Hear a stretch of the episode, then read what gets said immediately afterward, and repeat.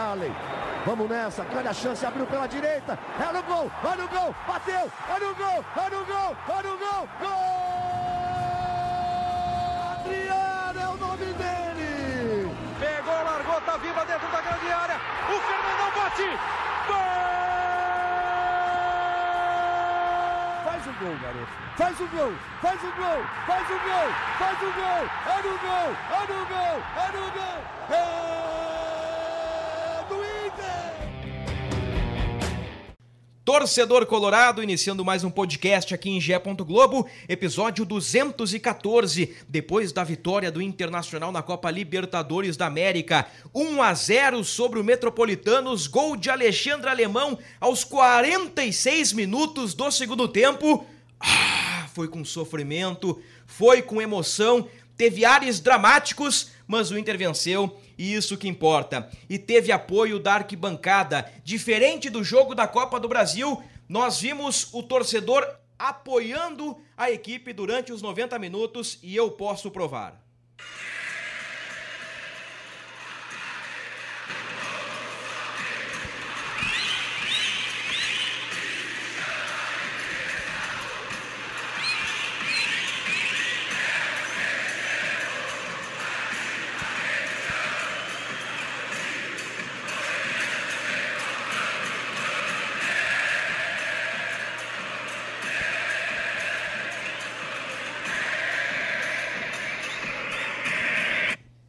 Vinte e sete mil e 800 torcedores estiveram presentes no Beira Rio, um pouco mais, né? 27.800 e alguns. E o Inter conseguiu uma importante vitória, uma vitória chave na fase de grupos da Copa Libertadores da América, que deixa a equipe de Mano Menezes na zona de classificação. Falaremos sobre este confronto e também vamos dar uma resumida do que aconteceu na primeira rodada do Brasileirão na estreia contra o Fortaleza, jogo que o Inter apresentou um futebol de razoável para bom. Ao lado de Tomás Rames, repórter de Gé. Globo. Fala, Tomás. Aquele abraço. Um abração, Bruno. Um abração, Luca. Valeu pela vitória, né? O Inter precisava vencer de qualquer jeito. Mais uma vez não jogou bem, né? Pegou um time frágil e sofreu para conseguir marcar, mas venceu, né? Isso aí também é importante para aliviar um pouco a tensão que ronda o Beira-Rio. Eu discordo um pouquinho de ti no jogar bem. Eu acho que o Inter fez um bom jogo, mas chegaremos lá. Luca Pumes, do projeto A Voz da Torcida, influenciador, o homem do Portão 7, filho do seu Josué, esteve no estádio Beira-Rio e cantou. Um abraço para ti, Luca. Com certeza, eu consegui reconhecer a minha voz ali no meio de todas aquelas. Não há dúvida. Não há dúvida, eu consigo, é, é perfeito, mas, meu querido, tô feliz, acho que acima de feliz, aliviado, né?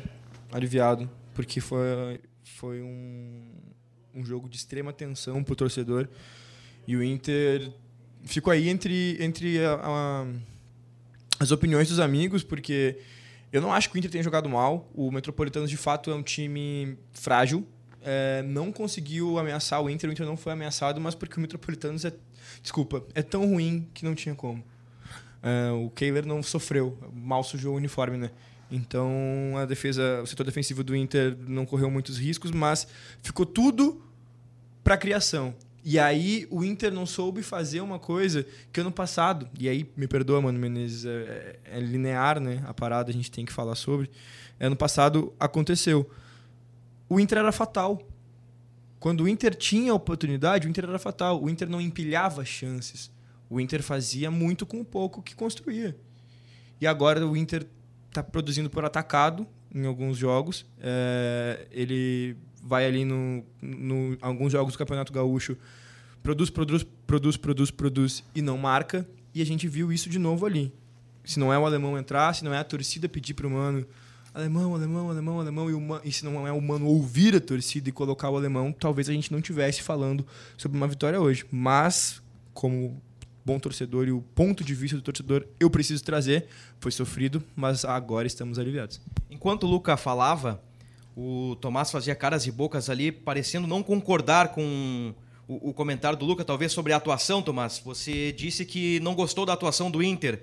Uh, queria ouvir a tua análise sobre a partida, sobre a atuação, desempenho e tudo que aconteceu no Beira Rio. Não, mas dessa vez tu deve ter olhado as caretas. Não era por isso, na verdade. Deve ter sido só um tique nervoso, mas uh, acho que. Mas discordamos, né, nesse aspecto aí da Sim, atuação mas do o Inter. Luca tem uma visão próxima da minha, né?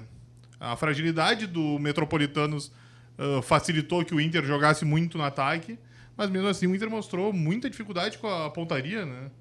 Uh, teve o, o pênalti que acabou não sendo porque o Pedro Henrique já estava impedido, né? A bola na trave do, do Depena E do Wanderson. e do Wanderson e, e também o cabeceio do Luiz Adriano, mas do resto foi muito complicado pro Inter acertar o alvo, né? Tava difícil, o Inter chegava, mas os chutes complicados. Acho que o Mano vai ter que dar uma aprimorada nessa semana aí, até porque vai subir bastante a régua pro final de semana, né? E acho que isso aí tem que deixar o alerta ligado, mas mas é isso, precisava vencer, tirar atenção e começar a fazer campanha na Libertadores, que é o que importa. Com certeza. O Inter foi a quatro pontos, está invicto, empatou fora e ganhou em casa, né? Essa é a fórmula mágica para classificar, né, É. na fase de grupos para as oitavas de final e também no mata-mata não deixa de ser a fórmula mágica, né? Empatando fora e ganhando em casa, o Internacional vai longe na competição. Eu, eu penso que esse é o tema central do debate em relação ao jogo, que é a pontaria, né? Tomás elencou bem aí algumas oportunidades de gol e mais do que isso, o Inter teve volume, o Inter cruzou várias bolas na área, teve bola rebatida daqui, bola rebatida dali. O Igor Gomes dá uma meia-lua no adversário e pifa o Wanderson, explode na zaga. No segundo tempo, Pedro Henrique rola pra trás, o Taô Lara bate e o zagueiro se joga de encontro à bola. O Inter teve posse de bola, 68%, finalizou 24 vezes, teve 14 escanteios.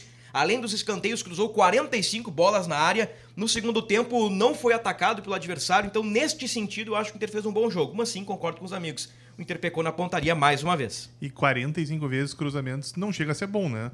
É. É, muito, é uma jogada que fica, acaba sendo meio óbvia de marcar, né? Vocês acham que esse repertório aí de muitos cruzamentos na área pode ter prejudicado o Luiz Adriano? E o que, que vocês acham das vaias pro Luiz Adriano ali aos 22, 23 do segundo tempo? Quando entrou o alemão? Eu, eu concordo com o Tomás sobre essa estatística do cruzamento não ser uma estatística bonita, né? Porque parece que só fica o chuveiro, chuveiro, chuveiro, chuveiro e a água rolando ali, né? Mas basicamente, quando tu percebe isso, parece que o time tá um pouco sem criatividade e fica no água mole, pedra dura, né? Tanto bate, não preciso completar, os amigos conhecem o final da frase. E então o Luiz Adriano acabou produzindo também uma chance. Produzindo não, finalizando num, num cruzamento, é, acho que de maneira até bem assertiva. Ele cabeceou bem, o goleiro do Metropolitano fez uma grande defesa. Foi ainda no primeiro tempo, eu acredito. Primeiro tempo. Foi ainda no primeiro tempo. É, aquilo ali poderia mudar a percepção da torcida em relação ao Luiz Adriano, o cara que faz um gol de cabeça, que não, não foi muito de perto o cabeceio, né? É o famoso chute de cabeça, como diria o seu Josué. Precisava disso. E aí, Tomás assinala o cheque no bingo do Luca. E, enfim, talvez a torcida tivesse outra percepção. Mas aí, Bruno, eu preciso até te parabenizar, porque eu acompanho muito né, os jogos do Inter, como todo mundo sabe. E eu não tinha parado para analisar que o Luiz Adriano era moroso nessa questão do, do- da marcação lá em cima. Eu pensava que ele estava correndo de maneira mais assertiva, de, de maneira mais correta, mas na verdade é que ele não marca lá em cima. Ele não marca. Eu, eu, eu enxerguei isso a partir do dia que tu falou. Eu até cheguei em casa, fui dar uma olhada nos lances e percebi, cara, quando o alemão tá lá, que daí tu me deu mastigado já, né? Assim como pra nossa audiência. Isso foi talvez- antes do jogo do Fortaleza, antes do nosso último Fortaleza. podcast. Aham, é, acho que tivemos outra edição ainda depois disso. Não sei. Não vou saber agora. Foi numa edição recente aí, É. aí contra o Fortaleza o alemão começa como titular, tem um desempenho bom, né? Uhum. O Inter faz um bom jogo, agora já pincelando o jogo do Brasileirão e na Libertadores o alemão entra, faz um gol, bem anulado pela arbitragem e aos 46 ele faz o gol da vitória. Eu- o que eu vou te dizer agora sobre o Luiz Adriano para entregar a palavra pro Tomás é o seguinte. Quando o cara tem esse clima de marcação ali, essa intensidade que tem o Luiz Adriano, ou falta de intensidade, se preferirem, o cara não pode errar gol. Ele tem que a bola tem que sobrar no pé dele e ele guardar na caixa, que daí ele pode correr como ele quiser. Se ele fizer um gol por jogo é, e, e correr daquele jeito, ninguém vai incomodar ele. Talvez em algum momento falem, bah, talvez ele possa melhorar se fizer isso. Agora, correr daquele jeito e ter as oportunidades e não colocar a bola na caixinha, daí é problema. E aí é melhor ter um voluntarioso que, vez ou outra, vai colocar a bola na caixinha do que alguém que não marca de maneira tão intensa, que fique ali naquela corridinha de um lado para o outro e tem a mesma chance de fazer um gol, o mesmo aproveitamento. Luiz Adriano tem um gol em sete jogos pelo Inter. O que eu ouvi no bastidor lá na zona mista do CT Parque Gigante, do CT Parque Gigante não, do estádio Beira-Rio depois do jogo, uh, analisando a partida, assim, comentando o gol do alemão, também a saída do Luiz Adriano, porque nós abrimos o podcast também falando sobre o apoio da torcida, né? E, e houve o apoio, existiu este apoio, essa união entre time e torcida que há bastante tempo, ou alguns jogos, não acontecia. Acho que até por ser um jogo de Libertadores, né? Ganhou esse molho especial aí, essa cobertura. O, o Johnny, em alguns momentos, eh, ele levou uma vaia, acho que pelos 37, 38 do primeiro tempo, eu anotei no meu caderno o tempo. Foi num erro de passe, numa tentativa de, de enfiada, e o Luiz Adriano foi vaiado na saída de campo. A E o torcida comemorou também quando o Johnny saiu. Eu no, achei inusitado. No essa. intervalo, né? Porque daí deu, sai Johnny, daí tipo, deu uma festa, daí eu pensei, bah, que engraçado, isso eu nunca É. tinha visto. É, o, o Johnny, o Johnny está em baixa, né? Eu acho que neste momento o Luiz Adriano também. Mas o, o que me disseram lá no Beira Rio é que o Luiz Adriano, ele é um 9,5. Que o Adriano não é um centroavante finalizador. Ele é um centroavante que prepara a jogada, joga de costas pro gol, se movimenta menos, ele tem um- um- uma característica diferente. E, e por isso a estatística de um gol em sete jogos. É o que o pessoal tentou argumentar lá no estádio Beira Rio. Quero te ouvir, Tomás. O pensativo Tomás Rames. Olha, Bruno, acho que o Luiz ainda não tá sendo o centroavante que o Inter precisa, né? Ele chegou para fazer os gols e foi para isso que ele foi contratado. É básico. O Inter tinha um problema e todo mundo sabia, né? O Inter precisava um matador e a direção teve muita dificuldade para achar. E aí, em fevereiro, entendeu que era o momento de repatriar o Luiz Adriano e foi atrás dele. Ele até iniciou os primeiros jogos, acho que ele foi bem, mas começou a decair e não tá entregando o que o Inter precisa. E aí o alemão, que começou mal e perdeu espaço para um Pedro Henrique improvisado, voltou a ser a esperança do time. Isso também deixa claro que o Inter não tá bem, né? Porque quando a opção que presta é sempre a que não tá em campo, isso deixa evidente que tem um, problema no time que tem que se resolver. Eu acho também que essa paciência da torcida já é uma paciência que começa curta com o Adriano. Talvez se fosse um cara que não tivesse uma história, não tivesse os últimos anos que o Luiz Adriano teve com o Inter, né? De uma provocação aqui e outra ali. E eu não falo nem questão de provocação, né? Tipo, eles bravejou em algum momento, a torcida não viu isso muito bem, algumas declarações também. E aí, essa, essa passagem, ela já nasce com outros olhos.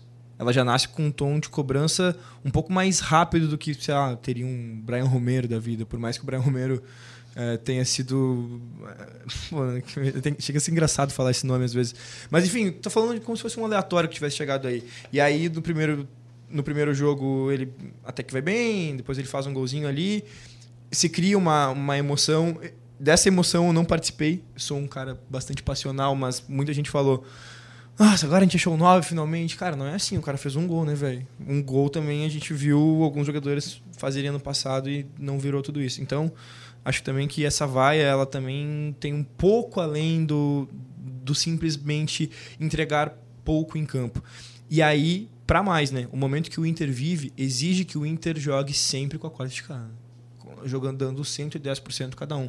E aí, no momento que tu vê o alemão correndo feito um louco de um lado pro outro, o Luiz Adriano dando trote, aí a torcida fica louca, né? É, importante dizer também sobre o Luiz Adriano é que ele não está 100% fisicamente.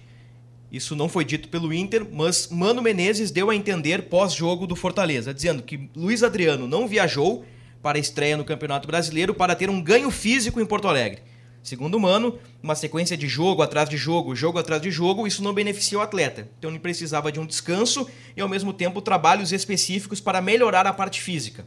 Isso talvez possa justificar, argumentar ou explicar o, o Luiz Adriano no, no que diz respeito à intensidade, que eu acho que a principal cobrança aí do torcedor é que o Luiz Adriano se mexe pouco. E comparado ao alemão, o alemão disputa todas as bolas. O alemão no primeiro lance mete uma para a rede, no segundo lance ele antecipa o goleiro de peixinho e quase faz o gol, no terceiro lance já manda para a rede garante três pontos para o Inter. Então, nessa questão de, de pegada e corda esticada, acho que o alemão leva um pouquinho de vantagem. Sobre o teu comentário, Luca, a respeito do Luiz Adriano, eu acho que a paciência do torcedor com ele é menor, não pelo Luiz Adriano ou pelo que ele fez ou deixou de fazer, mas pela expectativa versus realidade. Que a direção vendeu um peixe para a torcida de que contrataria um grande camisa 9 e buscou o Luiz Adriano, que todos nós sabemos que não é o centroavante dos sonhos. Se fosse o centroavante dos sonhos, o Inter teria buscado o Luiz Adriano em janeiro ou novembro. Luiz Adriano tem qualidade técnica, ele tecnicamente é superior a Alexandre Alemão, ele tem história, ele é campeão do mundo, é um jogador que merece todo o nosso respeito pela trajetória. Mas ele, por exemplo, não é um Ener Valência da vida prometido, prometido pelo Inter há poucos meses atrás. E tem outra também, né, Bruno, para completar. Quando tu repatria um jogador, na verdade tu tá colocando um quadro na parede, né? Uh, a maioria das vezes não vai ser aquilo o atual. Tu tá olhando pro teu passado de glórias e trazendo uma lembrança boa. E óbvio, o Luiz Adriano pode, a partir do próximo jogo contra o Flamengo, fazer 15 e fazer 20 gols por jogo. Mas é isso, quando, quando ocorre uma repatriação, seja lá de quem for, é um quadro que tu tá botando na parede. O que eu quero dizer é que eu não vejo que o problema esteja no nome Luiz Adriano. Certo. Eu acho que é na expectativa versus realidade. Tanto que o alemão também já teve os seus. já recebeu os apupos da arquibancada, embora ele seja muito querido pelo torcedor colorado. Agora para o jogo do Flamengo no domingo, avançando uma casa. É alemão ou é Luiz Adriano neste mesmo tema? Eu gosto muito dos apupos. Se pudesse é. ser alemão, Luiz Adriano ou apupos, com certeza seria apupos. Mas alemão, né? Alemão. É. Futebol é momento? É, diria. Tu nem sabe quem diria isso. E aí, Tomás? Futebol é momento ou Luiz Adriano merece sequência? Olha, Bruno. Eu colocaria o Luiz Adriano ainda. Colocaria o Luiz Adriano. E, mas eu até eu... acho que o Mano vai deixar o Luiz Adriano no time. Mas. Uh... É pra não queimar também o cara, né? Pode ser. Mas eu mudaria o esquema porque é o Flamengo, né? Então, os dois pontas, não, né? Tem que ser um time um pouquinho mais conservador porque a régua sobe muito e se o Inter jogar aberto, uh, vai ter ainda mais dificuldades do que já, do que já teria, né? Maurício na do Pedro Henrique, é isso? Ou na do Wanderson? Também. Eu acho que é isso, né? Se vai mudar o esquema, vai tirar um atacante, deve ser o Maurício. Eu colocaria o alemão pelos mesmos argumentos do último podcast. De que o Mano busca reestruturar o time e, e, e eu sugeri que o Inter reconstrua o time ou refaça uma ideia de jogo de trás para frente. E o alemão foi muito elogiado no passado por dar o primeiro bote. Os caras da defesa diziam: Olha, nós estamos bem porque lá na frente tem um cara correndo muito, atrapalhando a saída de bola que é o alemão. Então, neste momento da temporada, realmente analisando um, um recorte recente, por momento mesmo, eu optaria por Alexandre Alemão ao invés de Luiz Adriano. A médio prazo, acho que naturalmente o Luiz Adriano melhorando a forma física, uh, pegando confiança, marcando gols. Acho que o Luiz Adriano, pelo menos até a eventual chegada de Ener Valência, vai ter mais sequência entre os titulares. Muito bem. Voltando ao jogo de terça-feira à noite no Beira Rio, eu tenho aqui o público 27 mil. 885 colorados foram ao Beira Rio. Luca Pumes esteve lá. Conta um pouquinho do que foi a arquibancada, esse apoio, Luca. Um ambiente bem diferente do jogo do CSA há uma semana, né? Então, Bruno, o clima no Beira Rio foi de bastante apoio desde o começo. A banda faz falta de estar ali no Portão 7, né? Tu brinca ali, o homem do Portão 7, eu gosto de estar ali. Mas ela tá o mais próximo possível, né? Pra animar o Beira Rio, porque senão fica aquele clima fúnebre em outros momentos a gente viu. E Libertadores não permite que cada pessoa que esteja no estádio não o seu 110%, assim como o time precisa dar. A gente precisa estar tá junto com o time, impulsionar e mostrar para o outro time, né, para o adversário, o que que ele, o que que ele tá com quem que ele está lidando ali, com a pressão externa e tudo mais. Um estádio em silêncio é um campo neutro. Essa frase, inclusive, eu vou anotar. E basicamente quando o Inter fez o gol, a torcida reanimou, porque ela chegou a dar uma baixada. Isso é verdade. Tipo, é, ali aos 45 isso... já tinha gente não, indo embora. Ah, mas isso independentemente do resultado em qualquer jogo, sempre tem pessoas que vão correr por causa do ônibus, por causa da mobilidade urbana, tá meio ferrada. Obviamente a derrota ela tem um apelo maior do, do, do das deixadas de estádio, né? Mas o meu pai, por exemplo, tem que falar, ele gostava de sair um pouquinho antes, ficava maluco, né? Criança, queria ficar até o final, ver gol, perde, perdemos acho que, inclusive o gol do Andrezinho na Copa, 2000, Copa do Brasil aquela vez, porque ele queria ir embora mais cedo. De 2009. É complicado. Quartas de final contra o apenas- Flamengo. Eu era apenas um garotinho. Eu era apenas um garotinho. Mas enfim, ah, deu uma baixada de ânimo porque estava bem complicado, o, o futebol do estava bem irritante. A, a banda estava fazendo um esforço para colocar a torcida para cima, nem a cachaça na mão tava que, que é, o, é o apelo, né? Tipo, vamos junto agora, pro estádio inteiro cantar. Nem isso estava dando certo e aí quando tá próximo de sair o gol, a torcida cresce e aí dali até o final é um show, né?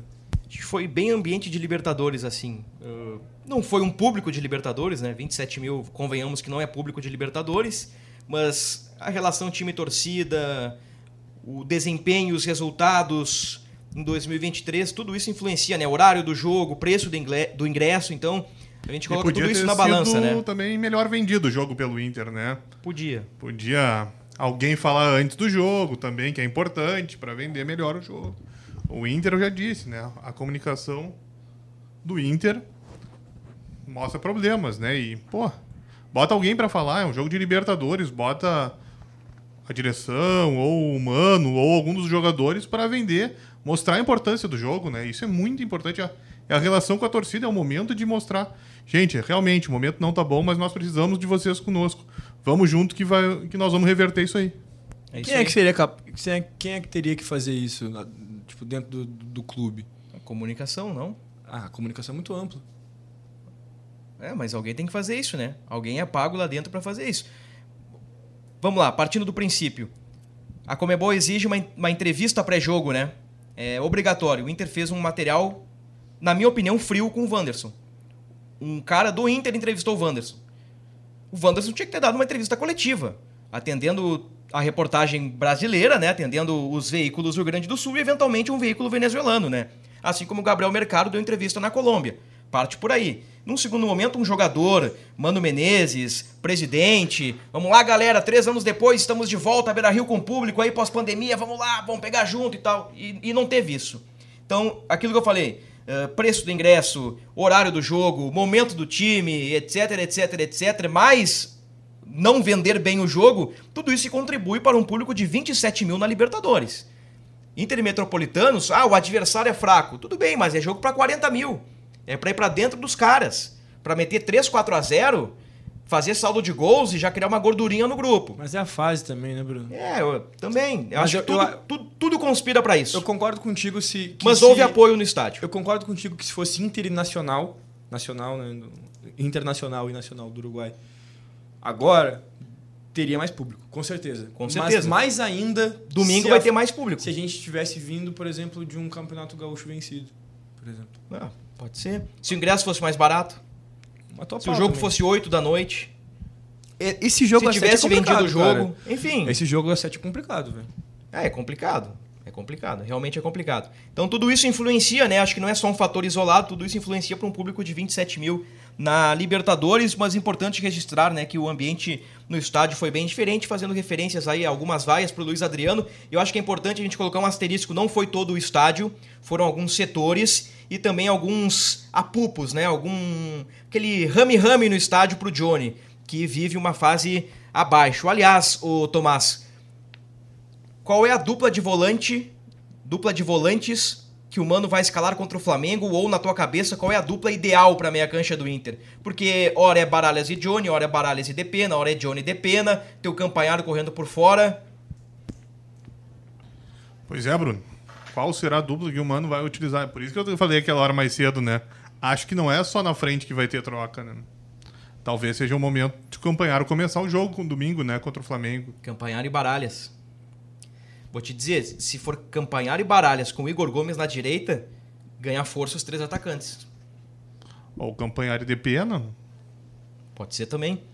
O, o Depena, ele cresce de produção com um 5 ao lado, um 5 mordedor. E segundo o próprio Campanharo, é um 5 mordedor. Por exemplo, o Depena foi segundo volante ano passado com Gabriel Rufi Rufi. Ao lado de um 5, o Depena teve um desempenho. Ao lado de um Johnny, que não é 5, de um Baralhas, que eu já disse que parece 8, o Depena também não tem o mesmo, não tem o mesmo desempenho. Por característica do seu parceiro e também pela qualidade, né? O Rufi Rufi é mais jogador que o Baralhas e, e mais jogador que o Johnny. O que, que tu pensa sobre os volantes, ô Luca? É, eu, eu estou ansiando pela, ansiando pela estreia do Campanharo como titular. Né? Ele já entrou aí mais de uma vez, mas espero que logo a gente possa ver. E aí, se ele realmente der a sustentação que o Mano precisa, eu colocaria já Campanharo de Pena. Acho que poderia funcionar, até pela, pela exemplificação que tu trouxe brilhantemente é, do, do Rufi Rufi com, com o Depena e como isso funcionou bem. Mas, mas acredito que o Mano primeiro vai analisar se o Campanharo dá essa sustentação ao ponto de ele colocar o Depena na equipe e abrir mão de um Baralha de um Johnny, né? Então provavelmente vai pintar aí Campanharo e algum desses outros dois citados. E aí depois, se tudo der certo, né, talvez possa reeditar uma, uma parceria de estilo, né? Porque não são os mesmos nomes. Ou de repente ele monta um campanharo Baralhas e Johnny, hein? Nossa senhora, daí eu paro de torcer pro Inter. Não, aí não dá. Ué, o Inter entende que o Johnny sabe jogar ali pela direita, né? Ah, tudo bem, mas o Johnny tá jogando muito mal, né? Ah, mas talvez. Ou ali- mal, muito mal é exagero, né? Talvez ali O seja a não tá melhor- legal.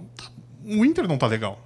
O Inter não tá legal também, é uma verdade. Mas a gente tem peças. Se bem que, se bem que, o Inter deu uma resposta diferente contra o Fortaleza. Não foi brilhante, é verdade, longe disso. Acho que foi de razoável pra bom contra um time qualificado. E venceu um jogo de Libertadores que poderia ter feito 4 ou 5, né? O Mano tem toda a razão. Quando o Mano disse a bola do Wanderson entra aos 9 minutos, acabou Metropolitanos, acabou o time venezuelano. Ia ser 4 5 a 0. Aí, Como o Melgar. como o Melgar. Mas não teve. Mas não teve. E, on- e ontem quase não teve também. É. né? Então esse é o detalhe. Esse é o detalhe importante. O próximo jogo do Inter na Libertadores é no dia 3 de maio. Anota na tua agenda aí, Luca. 3 de maio. Não Obrigado pode marcar por compromisso. Quarta-feira contra o Nacional do Uruguai. Ah, esse jogo vai ser uma loucura, porque vai mobilizar o Rio Grande do Sul. Porque nós sabemos que a torcida do Grêmio tem uma boa relação com a torcida do Nacional do Uruguai e existe entre eles Luiz Soares. Então com certeza haverá um ambiente grenal para esse jogo. E ao reencontro do Depena com o Nacional. Tem mais essa, né? Mas o DP é mais colorado do que nacional.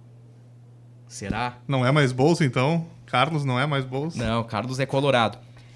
Luca! Quero falar de Luca. Merece mais chances, mais minutos? Debatemos bastante aí Luiz Adriano versus Alemão, mas o Guri tá entrando bem, hein? O Guri tá dando um gás legal ali no ataque, hein? Olha, o Luca, acho que até pela questão do primeiro jogo ali, na, na estreia. Se é Luca é bom, né? Se é Luca é craque. Os amigos, os amigos. Se for com K, melhor ainda. Os amigos, os amigos me, me elevam. Cara, eu acho que ficou nítida a, a hierarquia que existe hoje, né? Porque precisando atacar, se a gente trouxe, por exemplo, o Jean Dias e é, o, o guri do Ituano lá, Gabriel Barros, Gabriel Barros. é, poderiam ser as escolhas, né? Pra, pra jogar por ali, mas o Luca fez um- uma partida memorável. Eu não posso dizer que foi uma partida brilhante, porque ele nem ficou tanto tempo. É memorável porque o esforço dele lá na Colômbia resulta no gol que a gente estava precisando. Então é uma partida memorável do, do, do Luca. E aí, naturalmente, se ele deu a resposta uma vez, ele vai receber uma outra oportunidade. E ele deu o resultado de novo. Ele deu o resultado de novo. Sem tanto folclore assim, o Luca pode ser o Renteria de 2006. Meu o Deus do céu. de 2010. O cara que entra e, e- e faz gols, dá assistências e contribui. Porque assim, ó, tira o Luca. Vou fazer uma visão aqui bem, bem ampla e bem grossa. Tira o Luca, o Inter tinha um ponto. Teria perdido 1x0 na Colômbia e te- teria empatado 0x0 com o Metropolitanos. Porque o Luca ganha a bola na bandeira de escanteio, uma bola perdida. E o Luca que pifa o alemão dentro da pequena área. Tu tens um ponto? É um Na ponto. verdade, nós temos quatro, né? Olha aí, ó. O engraçadinho Luca Pumes. Fala do Luca Holanda aí, Tomás.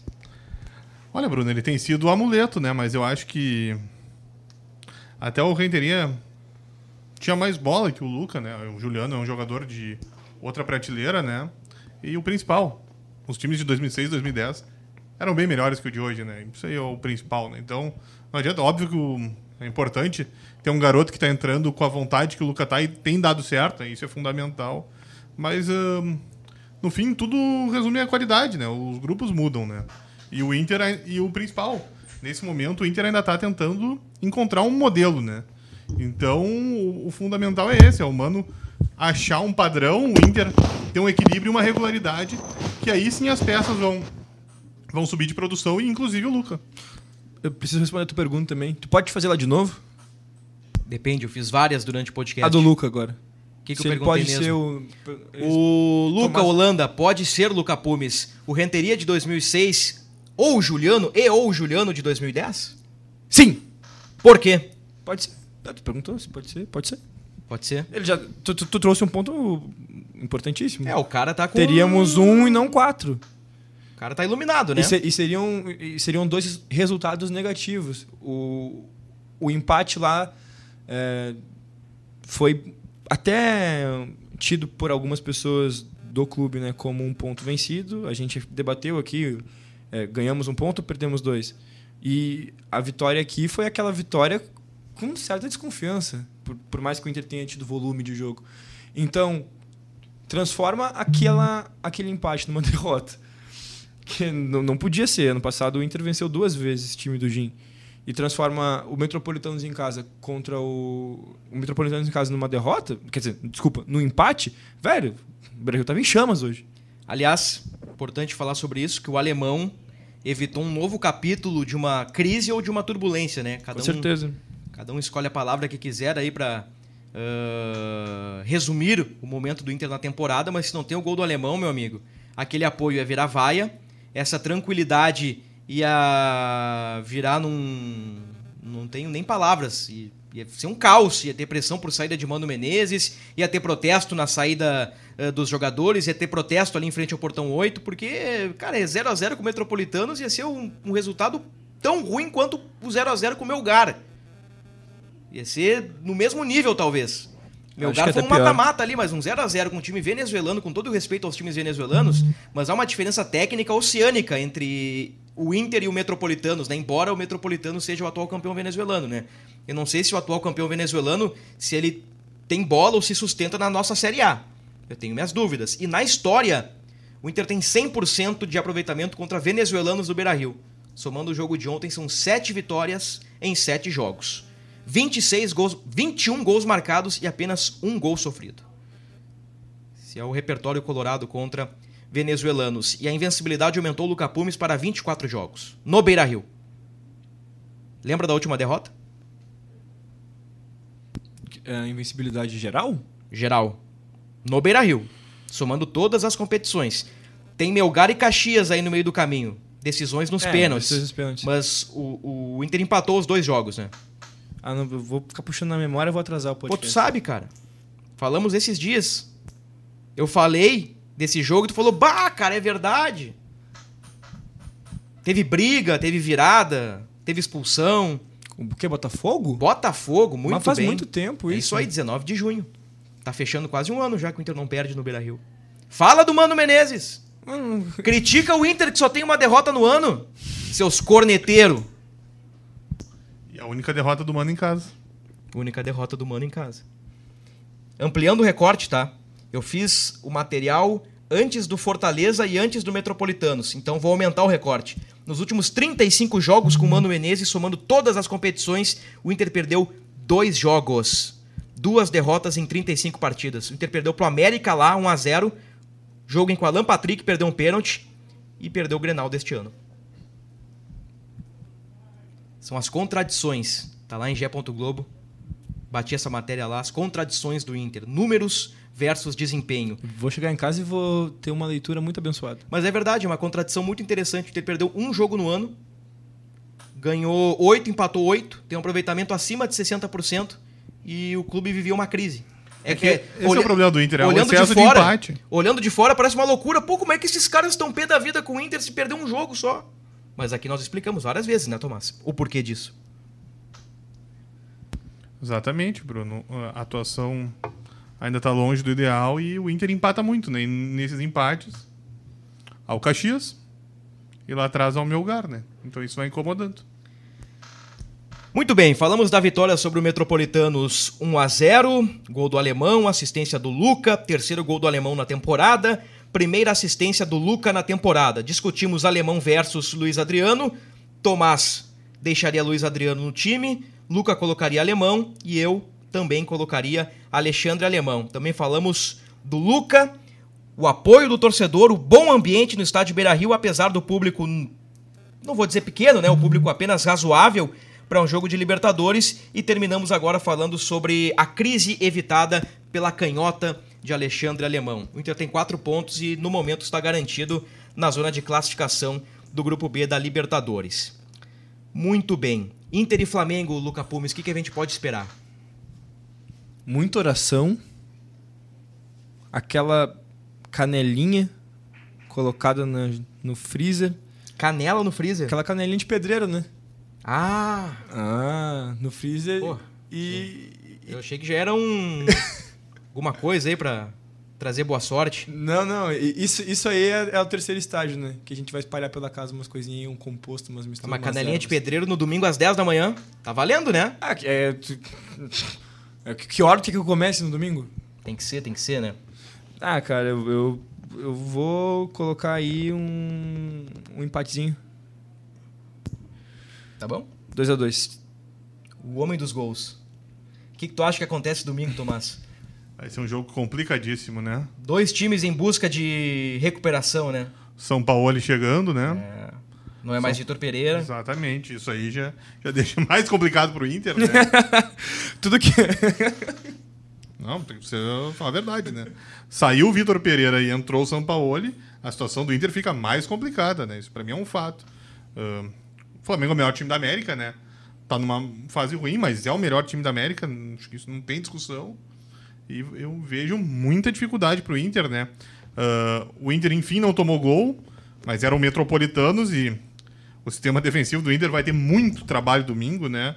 Pra segurar o Flamengo de Gabigol e companhia, né? Não sei nem se o São Paulo vai botar ele, vai botar o Pedro, vai botar os dois, mas vai ser muito complicado. Eu quero ver como o Inter vai se portar tanto atrás quanto na frente. E acho que ahn, a derrota do Inter no Beira-Rio tá mais próxima.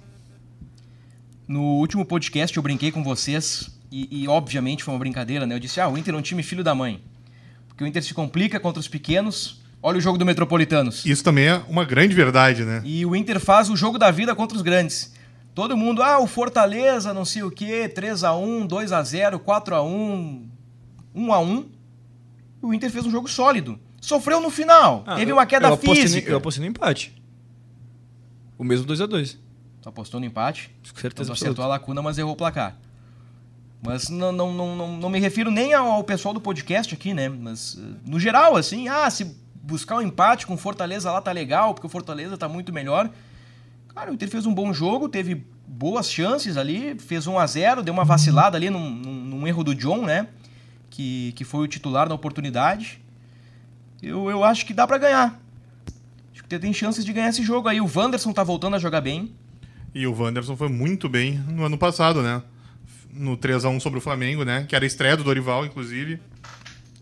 Jogo que o Mano faz uma profecia, inclusive, É depois do verdade. jogo, né?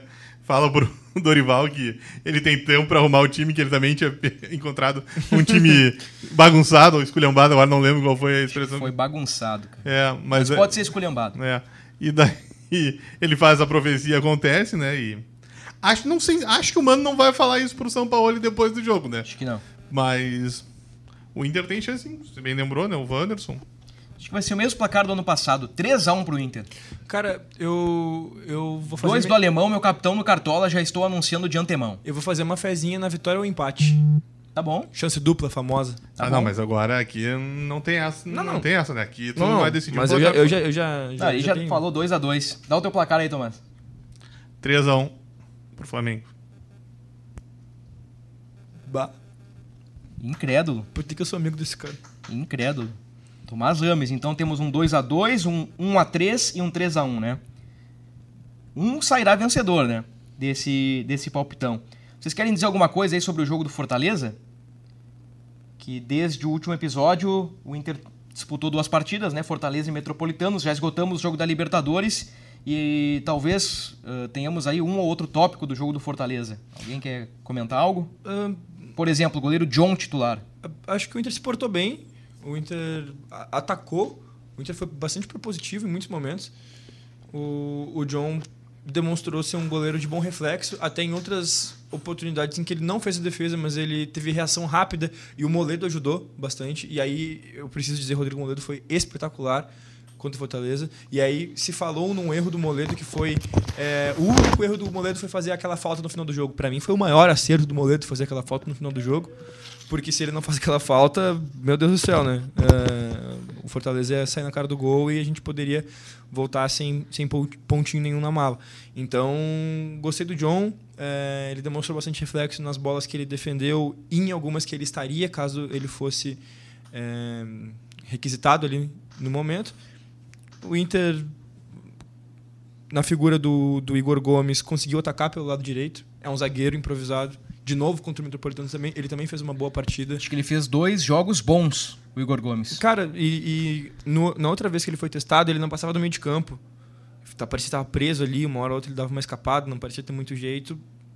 Fez fila mais de uma vez, driblou. Não é o cara mais leve, né? Seria o Éder Militão Colorado, o Igor Gomes ou o Luca Pumes? Cara, eu, vou- eu vou te dizer que a última vez que o Inter teve um, um lateral grande. Ah, o Tomás na cara dele nesse nesse momento. É, a última vez que o Inter teve um lateral alto ali, né? E forte fisicamente pelo lado direito era o Fabiano, eu acho, né? Fabiano, aquele que. eu- Fabiano eu ex-Palmeiras. Não, não gostava muito do Fabiano ali. O Inter fez uma força pra ficar com esse cara, mas Eu não ele entendi. voltou porque- pro Palmeiras e Não, sumiu, né? Ele voltou pra lá e o Inter tentou buscar ele lá, lembra? E É, aí. Teve algo nesse sentido Não. aí. Ah, o Inter tem um, um outro lateral que é zagueiro, zagueiro que é lateral, que é o Mário Fernandes, né? Sim. Tá Também voltando tem, de lesão. também tem essa estrutura física Também tem mais avantajada, avantajada. né? É, o Avantajada. Bustos é um lateral baixinho, né? Ele tem uma característica diferente. É, aquela né? coisa do Mais- lateral rápido que, é, que vai voltar apoio. forte ali, não tem tanto físico. Mas enfim, eu acho que esses dois são os pontos que eu, que eu me lembro assim bastante sobre o jogo do Fortaleza. Bons pontos. Algo a mais aí, Tomás, do, do Fortaleza? Olha, Bruno, eu achei que o Inter hum, deu uma boa resposta ali contra o Fortaleza, né? Talvez ali tenha sido a virada de chave que o Inter tanto busca, né? Fez uma partida bem aceitável, tirou um ponto no Castelão, que é muito complicado. E é mais ou menos isso. Acho que fechamos, né? Dizendo Fechamos. que o Inter foi bem em Fortaleza. Ah, aqui a gente discorda um pouquinho do jogou bem, jogou mal, jogou razoável, mas a vitória sim ela é importantíssima, né? E nesse momento o resultado é o que, o que mais interessa pro torcedor. Quem sabe, né? Depois destes dois jogos, o Inter faz uma partidaça contra o Flamengo, ganha do Flamengo do São Paulo e, cara, aí é o seguinte, né? Aí é olhar pra cima, né? Não, se o Inter Olhar vencer do. Flamengo, aí muda tudo, né? Porque a moral recupera, a torcida volta a abraçar e o- os jogadores vão estar muito mais confiantes para tentar outras jogadas, né? Não vai ser só o Alan Patrick que vai fazer, o próprio Wanderson que tá voltando a subir de produção, né? Pedro Henrique, que não faz Exato. gol há sete jogos. Todo mundo sobe de produção se o Inter vencer, né? Aí o Inter vai dar realmente uma guinada. Você falou muito bem, Bruno. Daqui a pouco ganha do Flamengo, classifica com o CSA na próxima semana e, e temos um novo Inter. Quem sabe, né? Vamos torcer pra isso. O Pedro Henrique não faz um gol desde 25 de fevereiro, Aimoré 0, Inter 2. Aliás, o Pedro Henrique, com este gol contra o Aimoré, foi candidato ao prêmio, Bru- ao prêmio Bucha, né? Quase saiu o prêmio Bruxa, mas não é o prêmio Bruxa, é o prêmio Bucha. Bucha é sinônimo de golaço, né? Golaço. Golaço. Confesso que esse gol não tá me vindo na memória direito. Ele pega de fora da área, ele bate assim, um Maurício ganha a bola, toca pra ele, ele bate e a bola encobre o goleiro e entra. Ah, lindíssimo. Um dia gol. meio Lindíssimo. acinzentado, com sol, com chuva, uma mistureba, assim. O Mano mesmo aplaude o gol. É, isso aí. Ah, só pra finalizar, Bruno, Ah. ah, tu bem salientou que alguém vai acertar, né? Pelo Sim. menos a coluna. A coluna. Porque foi uma vitória, um empate, uma derrota aqui aos nossos Exatamente. palpites e eu espero que não seja eu nem o Tomás. Tomara que seja eu, né? Tomara. 3x1 pro Inter. Rapidinho, ô, ô Tomás, tu te lembra? Também, se não lembrar, não tem problema nenhum. Mas recentemente o Inter fez uma consulta pelo Sampaoli, né? Tu te lembra dessa história aí? Quando Na foi... verdade, não faz bem recentemente, né? Faz É. oito anos. É. é, não é, tão recente assim, né? A gente envelhece e não percebe, né, Luca? Na última década, mente O assim que tá Inter certo. não tinha nem caído ainda. né? É. É, Será que teria mudado a história? é, casualmente é depois da saída do Aguirre, né? Que o Inter precisa encontrar um treinador, né? E a direção, então, encabeçada pelo presidente Vitório Pífero, entende que o Sampaoli, que estava em evidência no momento, era o nome ideal, né? Acho que isso nem cheguei a perguntar para vocês, mas também imagino que vocês considerem o Sampaoli um grande treinador, né? Sim. E, bom, a direção vai ao Chile, né? Tenta, tenta ver se o São Paulo é possível no momento, mas ah, os valores envolvidos inviabilizam o negócio. O Inter volta ao Brasil e daí o Carlos Pellegrini, que na época era o vice de futebol, uh, viaja a Floripa para fechar com o Argel. Isso é um resumo do, daquele período. Tá aí a manchete, ó. Gé. Globo, de Santiago a Floripa. Relembre, relembre a consulta do Inter por Sampaoli. Inter sonha com Sampaoli e acorda com o Argel. Talvez Foi mais ou esteja menos em isso aí. Jaraguá, Joinville, Blumenau. Aliás, o, o Argel, um abraço pra ele, sempre ligado na, na nossa audiência, nosso, nosso bruxo, Argel Fux, né? E aqui eu me refiro à, à pessoa Argel Fux, né? Mas falando agora do treinador Argel Fux, na última entrevista da Chapecoense, ele, ele comparou o tripé de meio campo da Chape com o tripé campeão do mundo pela Argentina. Dizendo, ah, o fulaninho aqui é o Enzo Fernandes, o, o Beltraninho ali é o Messi, o outro é o Palácios, o, Depois ele cita. o Depou, é. Meu Deus, chegou a me dar uma ansiedade aqui. Grande Argel Fux, um abraço pra ele. Fechou então, Tomás? Era isso, Bruno. Vamos ver como o Inter né, se porta contra o Flamengo e quem sabe né, o Inter não dá um baita presente de fim de feriadão pro torcedor e o time ganha do, do melhor time da América e enfim deslanche nessa temporada. Beira Rio ou feriadão, Luca? Beira Rio, né? Beira Rio, não tem dúvida. Beira Rio neles. Beira Rio, nós. Então tá. Fechamos o podcast do Inter, episódio 214. Repercutimos aqui os bons resultados recentes contra Fortaleza e Metropolitanos. Voltamos na próxima semana falando sobre Internacional e Flamengo. Que jogão, talvez o melhor da rodada. Até lá!